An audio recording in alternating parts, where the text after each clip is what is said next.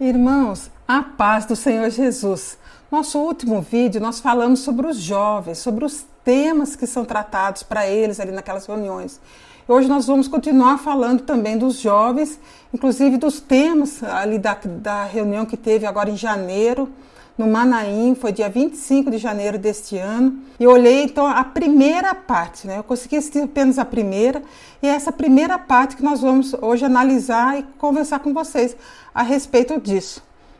Né? Então ele começa falando de, de, oração de Jabes, que nós vamos conversar com vocês, né? que, que essa oração é, é, bem conhecida por todo mundo. Né? E depois lá no final ele fala de apostasia. Né? Ali então ele entrega o recado, né? o recado que ele queria passar para os jovens, né? que era, olha jovem, você toma cuidado com a internet, né? jovem, você é, veja bem o que, que você está acessando, o que, que você está vendo, porque tem pessoal aí, né, que saiu e que está falando aqui, né, alguma coisa sobre a igreja, falando mal aqui da, da nossa denominação, aqui da nossa, é, que eles chamam de, de obra, né, então vocês tomem cuidado, né, então ele fica o tempo todo alertando o jovem com essas pessoas que saíram da Maranata, né, que não concordaram com a doutrina da Maranata e que estão agora na internet, né, que estão ali gravando os vídeos, né, estão no Facebook, nas redes sociais. Então, é para o jovem ter esse cuidado. Né? Então, quando a gente fala assim, quando a gente proíbe alguém, aí que a pessoa fica, ah, né, mas o que será que estão falando na internet? Estão dizendo tanta coisa, agora que eu quero olhar mesmo, né? Aí aguça a curiosidade do jovem, né? E ele às vezes corre ali. Então o tiro pode sair pela culatra, né? Essa primeira aula, essa primeira parte é sobre oração. Então ele enfatiza isso, né? O tempo todo ele diz isso, né? Que é uma igreja de oração, que aqui a gente ora muito mesmo. Irmãos, se de fato a Maranata é uma igreja de oração, como ele diz, como ele afirma, então, por que que essa instituição está processando os irmãos que saíram e estão usando a internet, o Facebook, né, para declarar ali né, a sua discordância com aquela doutrina, né, com a doutrina teológica apresentada pela Maranata. Se é uma igreja de oração, não é melhor que seja convocada toda a igreja nesse momento, em, ao invés de, de correr para né, recorrer à justiça dos homens, não era mais viável recorrer à oração e pedir para que Deus né, mostre, faça alguma coisa, já que eles estão certinhos, estão seguros que eles são verdadeiros, né, que aquilo que eles têm apresentado vem mesmo de Deus, que tudo isso é revelado pelo Espírito Santo. Não é melhor então pedir e recrutar todas as pessoas para estarem, estar então intercedendo, né, orando em favor da própria instituição? Né? Mas não, eles não fizeram isso, né? pelo contrário eles o, estão usando a justiça dos homens né, para tentar calar essas pessoas. Todo debate, irmãos, é saudável. Né? Todo confronto é saudável, é bom. A gente tem que ver com bons olhos isso. Né? Então fica aqui a nossa reflexão sobre esse assunto. Nós vamos continuar aqui falando então da aula do professor, dessa primeira parte que ele ministrou ali para os jovens. E quando a gente abre então o vídeo, eu vi pelo YouTube, né? Logo começa a propaganda. Né? Todo vídeo então vem essa tal dessa propaganda da igreja ali deles, né? É a, é a ideia de empurrar, né? Goela abaixo o produto. Irmãos, vou contar uma experiência que nós tivemos no final do ano em Caldas Novas. Né? Nós estávamos lá, né? Minha família e eu, a gente tinha almoçado, nós estávamos subindo, indo para o apartamento para descansar um pouco, e chegou um grupo de pessoas, nos abordou ali e falou assim: Olha, vocês não querem participar de um jantar? Se não me engano, é um jantar Né? A gente vai ali dar como cortesia para vocês esse jantar. Né? A gente vai vir buscar vocês aqui no hotel, depois a gente vai deixá-los aqui. Vocês ganham, vão ganhar alguns brindes, inclusive umas diárias aqui em Caldas Novas, no final de semana, para toda a família. Né? Mas basta vocês assistirem né, a, a, o evento. Né? Você vai ter, vai ter uma palestra ali que vai ser apresentada. Vocês têm que assistir essa palestra. Só isso. Dura mais ou menos 40 minutos. E a gente resolveu não ir. Porque se a gente vai, a gente acaba levando o produto. De tanta insistência, uma propaganda tão bem feita, que chega uma hora que você acaba levando, que eles te convencem. Mas aqui, então, a gente vê que a propaganda é exaustiva mesmo. Né? Então, eles buscam ali, né, é, mostrar que a Maranata está em vários países e que agora né, muita gente está aceitando essa doutrina. Então, você, ó, tem que aceitar também, que é bacana, é legal, né? Fica com ela, não abra mão dela, não, né? Aí então começa a falar sobre a oração de Jabes. A gente vai comentar aqui rapidamente, né? E essa é, história de Jabes, ela é contada em apenas dois versículos. Está lá em 1 Crônicas, no capítulo 4, do, o verso 9 e 10. E diz assim, ó. Jabes foi o homem mais respeitado de sua família. Aí eu peguei a original, o hebraico, né, o texto original, diz assim: Foi Jabes mais ilustre do que seus irmãos. Né? Então, por aqui a gente vê, que a gente confirma a nossa suspeita que realmente ele era jovem, ele, não era casado. Né? Sua mãe chamou-lhe Jabes, dizendo: Porque com dores o dei à luz. E voltando aqui para a NVI, Jabes orou ao Deus de Israel: Ah, abençoa-me e aumenta as minhas terras. Né? No, no original são fronteiras mesmo. Né? Que a tua mão esteja comigo guardando-me de males e livrando-me de dores. E Deus atendeu o seu pedido. Né? Então tratava-se de um jovem, como nós já falamos, né? Diz que ele era o mais ilustre entre seus irmãos, ele era muito respeitado e, embora sua mãe parece que o tinha amaldiçoado, né? quando ele nasceu, devido ao sofrimento que ela passou né, ao dar à luz esse menino. Na época não tinha muito recurso, né? então ela deve ter sofrido muito para parir esse menino, né? E Jab significa pesar. Com dores dei a luz, aquele que causa dores. Olha só. Talvez por se sentir tão amaldiçoado pela mãe, ele resolveu mudar a sua história. E orou ao Deus de Israel. Era um jovem, digamos, convertido ao Senhor. Ele cria no Deus de Israel. Né? E pediu que fosse abençoado, que aumentasse suas terras, né, que fosse guardado do mal, de enfermidade, que levasse de dores, né? pois seu nome significa isso, dor, pesar. Né?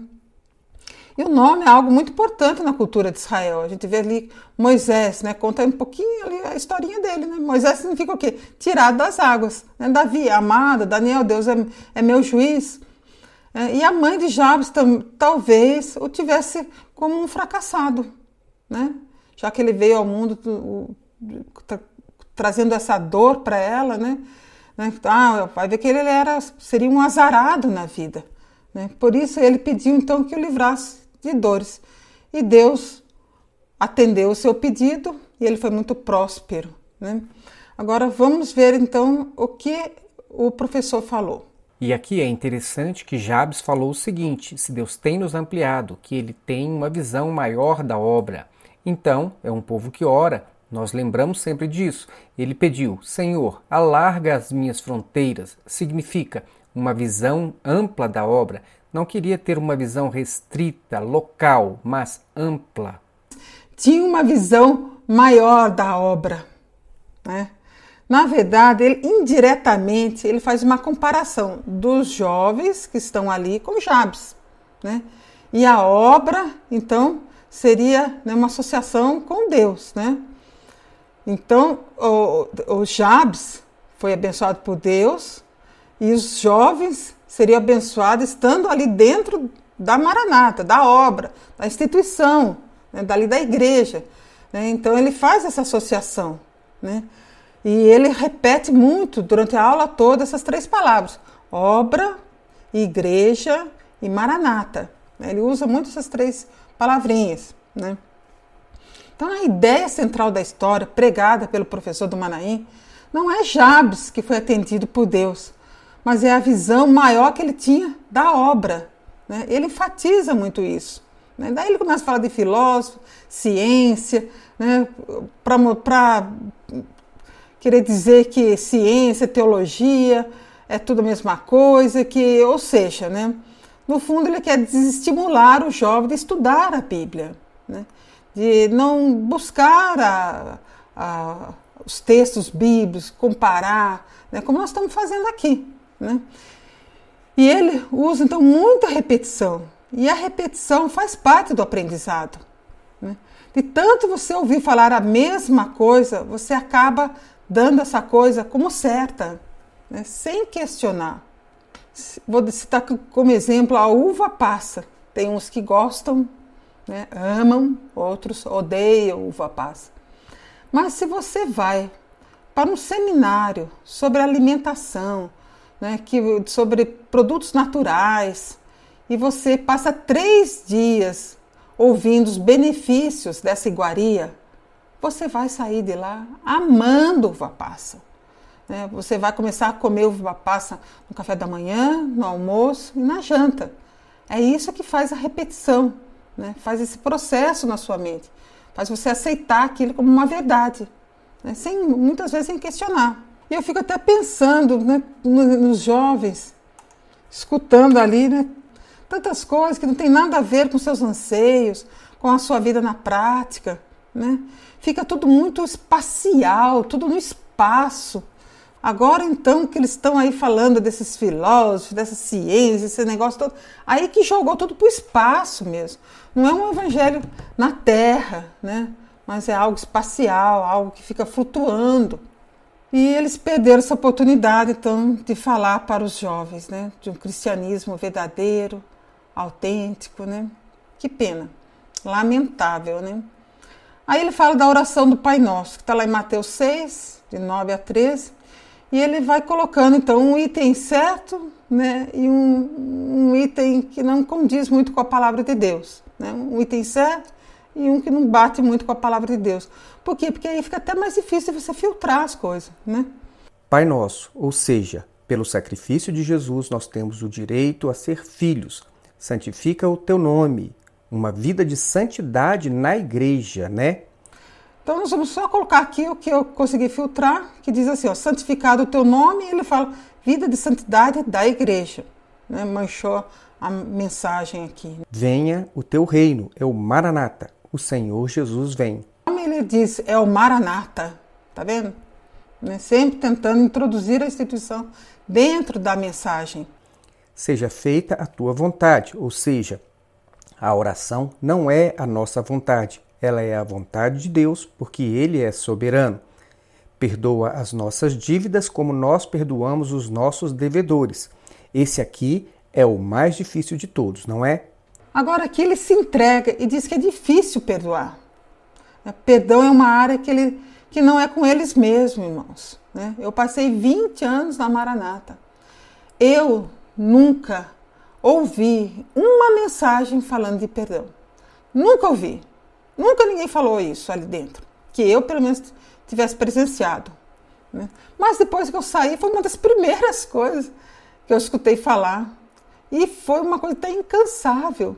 Né? Falando sobre perdão, perdão, perdão. Fizemos seminários sobre isso, né? que é tratado, às vezes, várias aulas sobre isso, né? com vários é, ilustrações, né? Mas ele se entregou, porque eles não sabem perdoar ninguém. Ele nem se sente à vontade de falar de perdão. Irmãos, a gente não dá aquilo que não tem. Né? Ele quis entrar um pouco nessa área emocional, mas não sabe nem se sente à vontade. Né? Não tem noção disso. Não nos deixes cair em tentação. Temos que clamar quando vier a tentação temos que clamar pelo sangue de Jesus. Não nos deixe cair em tentação. Temos que clamar quando vem. Eu nem vou entrar aqui nesse negócio de clamor pelo sangue de Jesus, porque aqui no canal já tem um vídeo muito bem feito pelo pastor Solo sobre o clamor pelo sangue de Jesus, Né? Eu recomendo que vocês assistam depois, vejam, que é muito bom. Livra-nos do mal, é o que Jabes também pediu lá. Nós vemos, irmãos, que essa é a nossa necessidade. Ele não explicou mais nada e começa a falar então da história do cristianismo. Né? Ele muda de slide e começa a falar da história da igreja. A igreja primitiva, até o ano 313, onde Constantino, até que foi uma igreja de oração, mártires como Policarpo, homem que morreu orando, Senhor, me receba como mártir. É, daí ele fala de Policarpo de Esmina, que foi discípulo de João, que morreu queimado, glorificando ao Senhor com 86 anos. Tem aqui Perpétua, mulher de oração, felicidade também. Perpétua, me parece, me lembro, 22 anos. Achei até interessante que ele citou os nomes de Perpétua e Felicidade. E eu, olha, eu me converti em 85. Esse livro aqui, ó, se vocês quiserem, até, até mostrando aqui para vocês, A Era dos Mates, eu comprei ele em 30 de dezembro de 86, estão vendo? Então, nessa época, eu já comecei a ler né, sobre a história da igreja. E aqui, no, na página 136, fala sobre o martírio de perpétua felicidade, que depois a Igreja Católica canonizou, canonizou essas duas. E a perpétua, então, as duas foram martirizadas ali na, no norte da África. E elas eram bem conhecidas, né, de uma família nobre, né, a Perpétua. E embaixo, ali no gráfico, ele colocou sete filhos. E ainda bem que ele não falou nada desses sete filhos. Que eu falei assim, mas sete filhos? A Perpétua Felicidade, né, que eu saiba, né, uma estava grávida e a outra tinha acabado de dar luz. Né, a Felicidade tinha acabado de dar luz e a Perpétua estava grávida. Né? Deve ser, mas que sete filhos? Ah, aí que eu lembrei, já sei que são esses sete filhos. Né? E, e, ainda bem que ele não, não, falou, né? Senão ia ser outro estrago, né? Ele, ele fala, os sete filhos, na verdade, são da era dos Macabeus, né? Que está aqui. Essa aqui é uma Bíblia católica. E essa história desses sete filhos que foram martirizados nessa época, está né? aqui, ó, capítulo 7, segunda Macabeus, né? Aqui, ó. Martírio dos sete irmãos Macabeus e de sua mãe. E conta como que eles foram martirizados ali, né? O Antíoco Epifânio tinha, tinha é, blasfemado ali no altar dos judeus, né? tinha oferecido uma porca ali no altar, né? E consagrou o templo deles, né? Ali a, ao, ao Deus deles, né? Aos Deus dos sírios, né, e, fez, e queria ainda que eles comessem a carne daquela porca, né, e, e, que negassem o Deus de Israel. E eles não negaram, nenhum deles negaram. Eles, cada um deles teve uma morte muito cruel, que eu nem vou comentar, que está aqui na segunda segundo livro de Macabeus. É bem cruel, é horrível, né, e ela é contada até em detalhes pelo escritor de Macabeus, é um livro apócrifo, né? E, e, esse, e, então esses sete filhos não se encaixam nesse slide, né? ele está fora do contexto, porque ali ele está contando depois dos apóstolos para cá. E esses sete filhos, que foram, que todo mundo também conhece, quem sabe um pouco de história da igreja, é bem famoso, que foi muito cruel mesmo, como eles morreram, eles são então antes de Jesus, mais ou menos 160, 150, antes de Jesus, era dos Macabeus, aquele período interbíblico. Né? Então, no minuto 32,25, ele também dá uma escorregada aqui, mas uma escorregada técnica. Né? Eu só vou colocar aqui para vocês e comentar, não é por maldade não, mas é só para mostrar para vocês o que, que é a repetição. Né? Então, ao invés, ele confundiu ciste com águia. Né? Ao invés dele dizer, quando John Huss, é, quando ele morreu, né? John Huss, Huss significa ganso né, em alemão, né, e ele vem antes de Lutero, né, 102 anos antes de Lutero. E quando ele morreu, ele falou em 415, o John Huss falou assim, olha, é, vocês, até coloquei a frase aqui, podem matar o ganso, mas daqui a 100 anos Deus suscitará um cisne que não poderão queimá-lo. John Ruskell, ele falou, vocês podem queimar um ganso, mas depois vai vir uma águia Aliás, Lutero ele entendeu essa profecia como sendo para ele mesmo. Cem anos depois veio Lutero, grande reformador que não puderam matá-lo. Ó, oh, aqui John Fox fala sobre isso, não é? E ele colocou como um águia, né? Por quê? Porque ele é exaustivo também essa aula de João, né? que, que nos remete à águia voando. Então ficou difícil para ele lembrar dessa ave, do cisne. Né? Então por isso que ele fala águia, mas ele percebe até que ele errou, mas acabou que passou. Né? E a gente sente também que ele não é muito familiarizado com esse nome, com John Russ. Né? Tanto que ele fala, uma hora ele fala John, John Huskell, depois ele fala John Fox. Né? Ele não, não tem muita afinidade com esses heróis da fé. Né? E fala da igreja do breve, igreja deformada. Irmãos, nós fomos chamados para orar. A igreja, a esta hora, esta igreja, desta última hora, deformada, tem a igreja do breve e a igreja deformada. É, aí você vê né, que eles falam mal das outras igrejas né, o tempo todo. Eu, quando estava lá, eu já não aguentava mais, né? Falando mal, falando mal das outras igrejas, que era movimento, era as primas, era não sei o quê, um monte de coisa lá, né? Mas ninguém pode falar mal deles, né? Senão vão ser processados até, né? Ninguém pode, eles não podem ser confrontados, né? Eles não podem, né? Eles não veem isso como algo saudável, algo saudável, eles não veem. Né? Daí ele fala sobre o histórico da obra no minuto 33.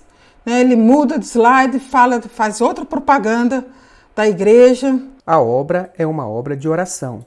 Todos esses 50 anos foram 50 anos de oração. Veio da tradição, os movimentos aqui, com batismo com o Espírito Santo, primeiros momentos, o corpo, o sangue, entendimento do que vem a ser isso no nosso meio. Já depois dos anos 70, ministério não profissional. E fala da doutrina da obra de Saul, obra de Davi. Obra de Saul e Davi, obedecerem Davi, desobedecerem Saul. E é bem interessante que também aqui no canal tem um vídeo muito bom.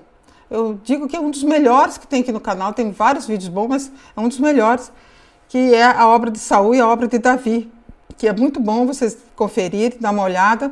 E vocês mesmos vão, vão ver aonde que se encaixa de fato a Maranata. Se é na obra de Davi ou se é na obra de Saul, né? E todo esse slide, na verdade, é uma propaganda que eles vêm empurrando, então, goela abaixo. Fiquem com o produto. Né? A revelação não é aquele momento em que o pastor Gedeuti pregou cinco mensagens do mesmo texto. O Senhor começou a mostrar o que é que é revelação no nosso meio a consagração da Igreja de Campo Grande, aqui o culto profético, escola bíblica, instituto e seminário. Então nós temos cada um distintamente, não é? O seminário, o Senhor revela a cada momento. O instituto é os estudos sequenciais e tem a escola bíblica, que o Senhor dá as revelações a todo momento. E hoje também a filosofia, a teologia e a ciência e fé. Filosofia é uma coisa, teologia também é tudo da razão, é tudo ciência e a fé. Ou seja, ninguém pode sair de lá sem conhecer bem o produto.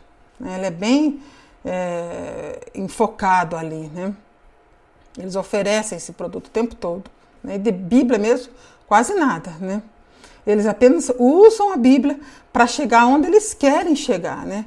Eles vão falando os versículos, vão mudando de slide, é, usa essa técnica, mas na verdade eles querem né, afunilar na obra, na maranata, né, na igreja deles ali, né? E fala de filósofos, tudo isso. E no minuto 35.44 ele diz assim, olha, jovem que não vai para a escola bíblica tem algum, algum problema, né? Sempre é lembrado a história de Nietzsche, né? um dos maiores filósofos considerado hoje. Doido, totalmente doido, né? Mas muita gente segue muito doido aí.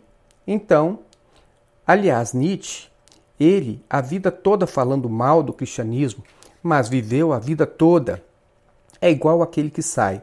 Muita gente sai da igreja e fica a vida toda falando mal da igreja igual Nietzsche mesmo, né? 18 anos, foi fazer faculdade de filosofia, perdeu a fé. Primeiro sinal, qual foi o primeiro sinal que Nietzsche perdeu a fé? Sabe qual foi o primeiro sinal? A sua mãe chamou para a escola bíblica dominical, ele falou: Ah, não vou não. A mãe falou: Tem alguma coisa errada.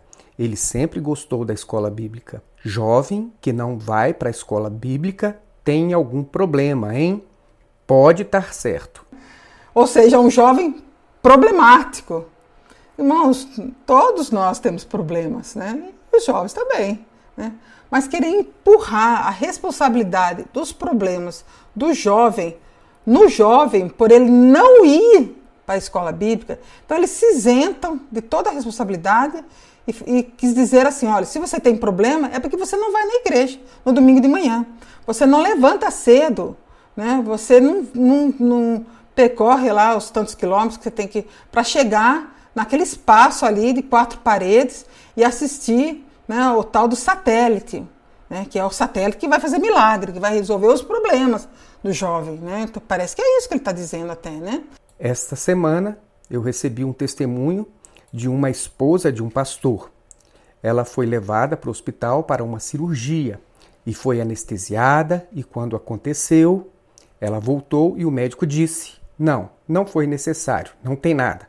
A senhora não tem nada já tinha os exames todos constatados e na anestesia ela, ela ficou naquele meio sonambulismo.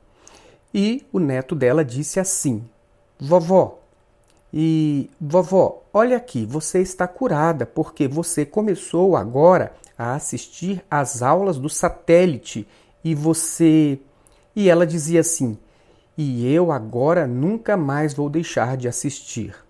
Irmãos, o jovem às vezes ele, está desinteressado em domingo de manhã, porque esse satélite não interage com ele nada. Né? Eu, nossa, eu dou graças a Deus de eu ter saído. Na época ainda não tinha esse negócio de satélite, senão, olha, eu não ia aguentar, viu? Algo complicado mesmo. Né? Depois, então, ele começa a falar de mágoas, muda de slide, né? de perdão, né? que tem que perdoar mesmo aqueles que nós não suportamos, ele fala, mas que tem que perdoar, né? E aqui ele fala algo muito interessante, irmãos, que a gente não pode deixar passar. Mágoas. Se teu irmão tem alguma coisa contra ti, não é você contra o teu irmão, não. Não é teu irmão ou você. Eu estou com raiva daquele irmão. Não. É ele com você. Você deve ir a ele. O texto diz: ó, oh, quando trouxeres a tua oferta no altar e lembrar que o teu irmão tem alguma coisa contra ti, deixa ali a tua oferta e vai ter com o teu irmão e acerta com ele. É, não adianta cantar louvor, pregar, se não tiver isso, não é? Então ele faz o seguinte comentário, olha só. Não é você contra seu irmão, mas é o irmão lá contra você. Você deve ir até ele né? E termina então o comentário dizendo assim: não adianta cantar louvor, pregar se não tiver isso. Né? Mas o mais interessante está aqui embaixo, que ele não leu, que eu vou ler para vocês, que é o verso 25 e 26. Né? Aqui então no, no, no 23 e 24 diz assim: se o irmão estiver magoado com você, você deve ir lá atrás dele. Tá, é isso que ele está dizendo. Né? E no 25 e 26 diz assim: e entre em acordo depressa com seu adversário, que pretende levá-lo ao tribunal. Faça isso enquanto ainda estiver com ele a caminho, pois caso contrário, ele poderá entregá-lo ao juiz. E o juiz ao guarda, e você poderá ser jogado na prisão. Olha, é, eu lhe garanto que você não sairá de lá enquanto não pagar o último até o último centavo. Ou seja, a ideia aqui é de não levar ninguém né, a, a, ter essa interferência da justiça humana, levar ninguém aos tribunais. A ideia é essa, né? E que haja uma reconciliação. Vai lá se reconciliar com o seu irmão. Né? Alguém conhece algum caso de algum irmão que saiu magoado e alguém foi lá para o pátio do presbitério, atrás desse irmão? Algum pastor foi lá atrás desse irmão que saiu magoado, tentando uma reconciliação? Você já viu isso? Você sabe de algum caso? Ele falou isso que tem que fazer, mas conhece alguém que tenha feito isso ali dentro? Ah, mas a pessoa que saiu não tem que ir atrás, não. Sabe por que não, irmãos? Porque isso não existe. Porque eles consideram aquela pessoa que saiu não é mais um irmão. Aí que mostra o exclusivismo deles.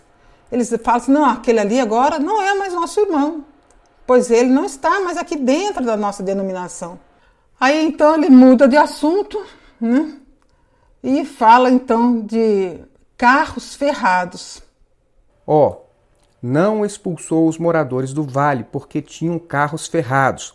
Juízes 1,19. Raiz de amargura que ele está falando na mágoa aqui. Agora veja só: carros ferrados de Israel tinham um problema com o adversário, inimigo dele, que tinha carros ferrados. Carros ferrados é o carro de ferro, não é? Aqueles carros de ferro naquela época tinham bastante poder. Então, ficar no vale não conseguia derrotar os inimigos porque o carro era. Eles tinham carros de ferro. Veja só como é difícil. Tem crente que está com carro ferrado na sua mente, nada tira aquilo da mente dele, não tira. Ele está com carro ferrado. Ele está com a situação na mente que nada tira. Ele tá, ele vai no vale e ele é derrotado toda hora. Em Juízes 1,19, e diz que os, os, inimigos de Israel, que eram os cananeus, eles já conheciam, eles faziam uso já do ferro. Eles conheciam o ferro e tinham esses carros ferrados. Aí ele pega esse negócio de carros ferrados né, para dizer que tem crente que está com carro ferrado na mente. Olha só, né? usou um texto totalmente fora do seu contexto. Ele foi muito infeliz. Né? Agora vem a incoerência de tudo. Né? Aqui então é a cereja do bolo. Né? Ele muda de slide para falar então de apostasia. Ó, oh, com apóstata não tem acordo. O apóstata, se alguém vem ter comigo e não traz a sã doutrina, não o recebais em casa e nem tampouco o saudeis quem o saúda faz parte de suas más obras. Né, e, bom, a gente sabe que João é o apóstolo do amor, né?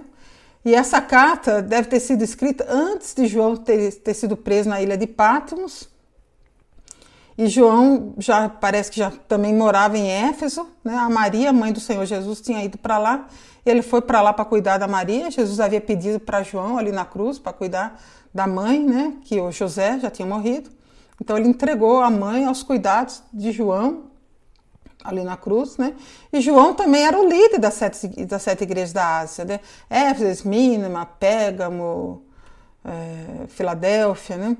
E João estava já então bem velho, né? Ele era um ancião e o nome presbítero significa isso mesmo, né? Em grego significa isso mesmo, ancião.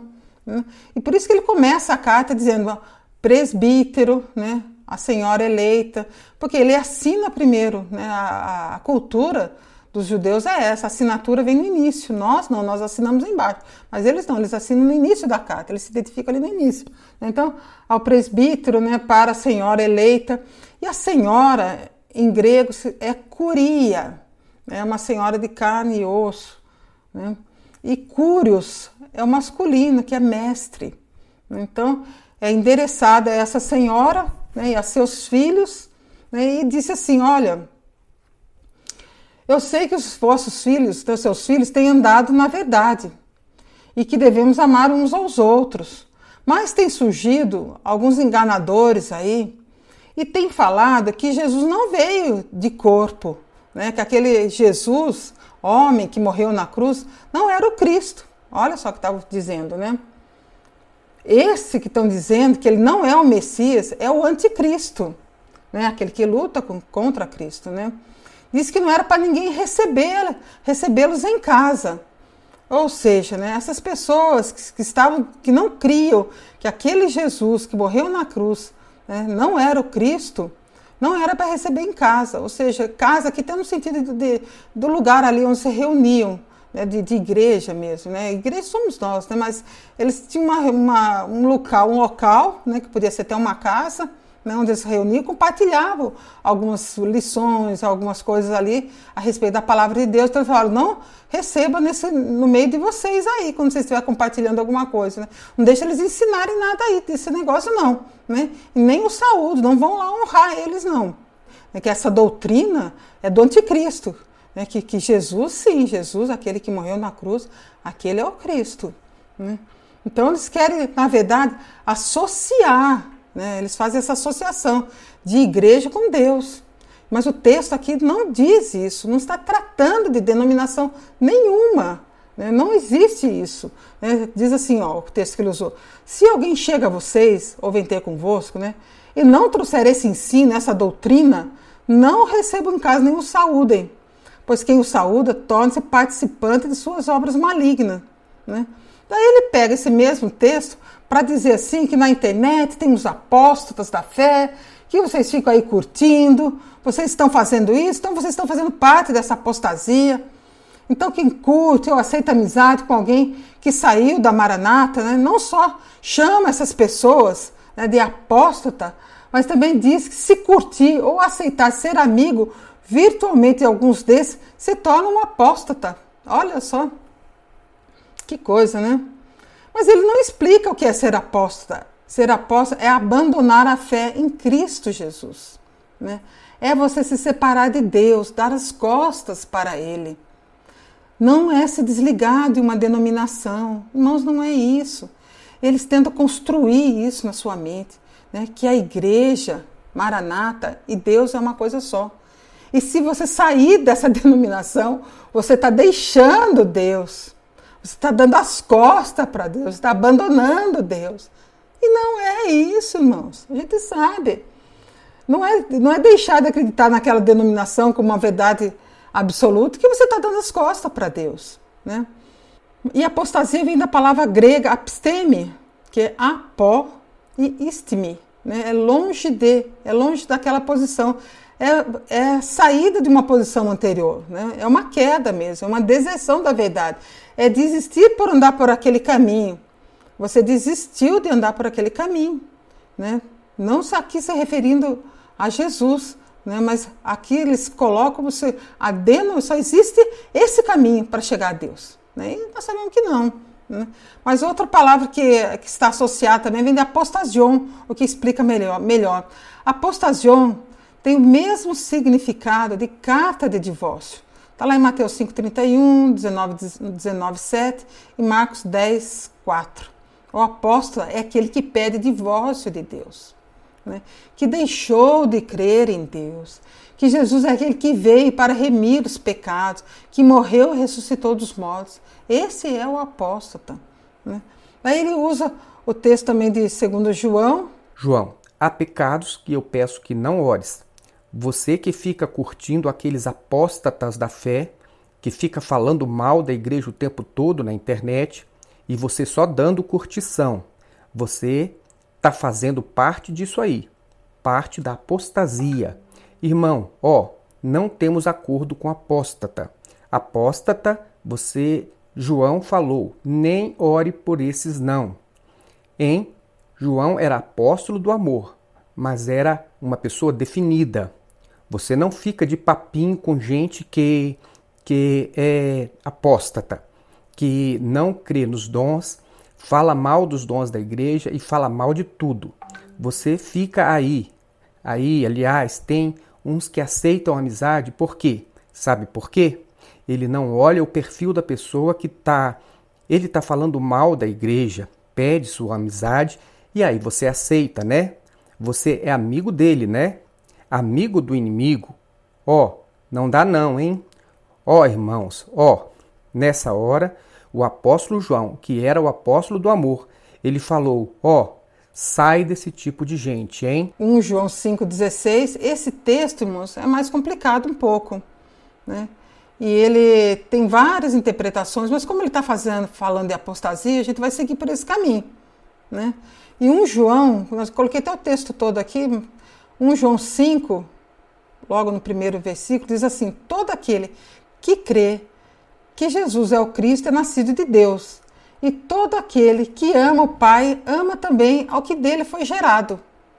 Quem foi gerado, irmãos? Os filhos de Deus. Assim sabemos que amamos filhos de Deus, amando a Deus e obedecendo seus mandamentos. Então temos que nos amarmos, né? Que mais? O que é nascido de Deus vence o mundo. Né? E quem é que vence o mundo?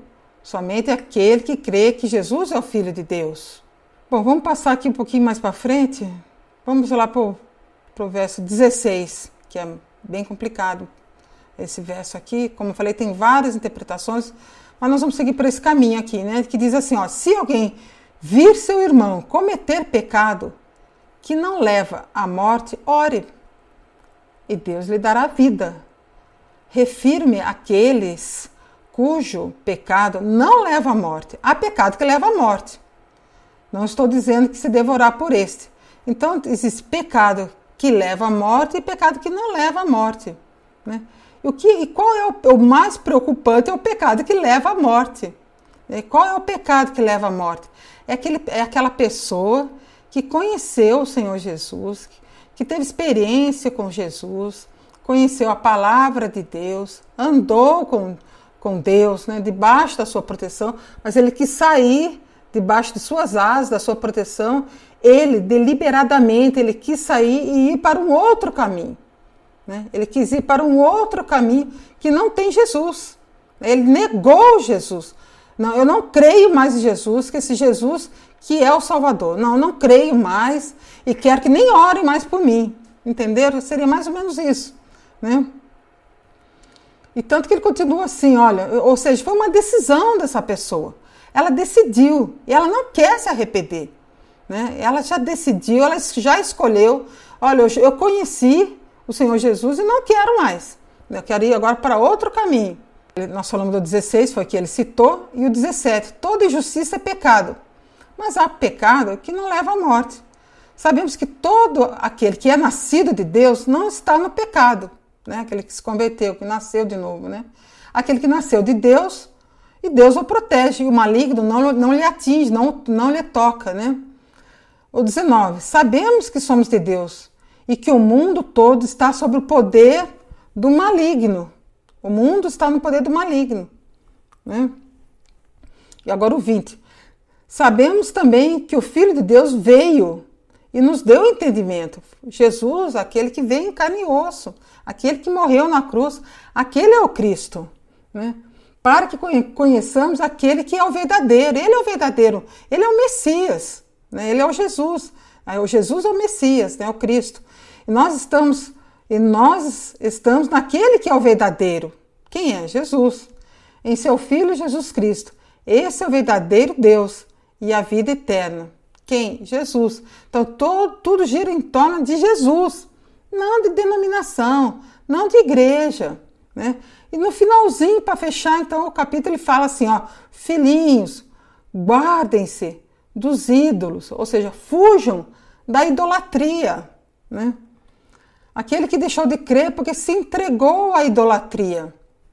Pecado que leva à morte é aquele que conheceu o Senhor Jesus, experimentou Jesus, andou com Jesus, mas, mas se deixou levar por algum ídolo. Então o maligno lhe tocou porque o mundo jaz no maligno. Né? Ele foi vencido pela idolatria. E é o caso de Judá, que foi vencida pela idolatria. Né? Só para ilustrar para vocês, eu coloquei aqui o Jeremias, uma, um verso aqui do livro de Jeremias, está lá no capítulo 7, 16, que diz assim: Olha, o Senhor falou assim para Jeremias, né?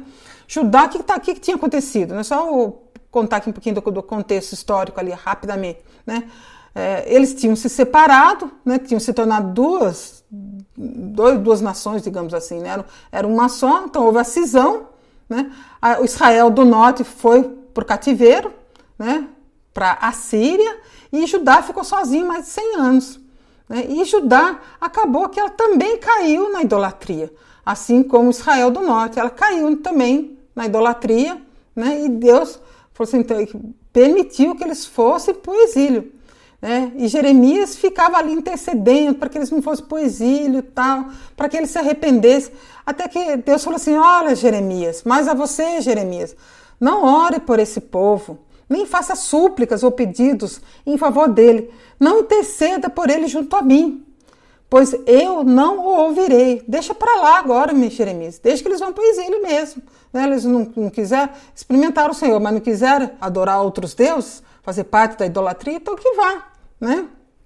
Outro exemplo, então, de, de apostasia, que tem vários reis de Israel, de Judá também, foi Salomão, né, que ele apostatou, ou seja, ele se entregou à idolatria, deu as costas para Deus, ele se divorciou de Deus. Né? Também temos Joás, né, que foi criado pelo sumo sacerdote Joiada, né, casado com Jeozeba.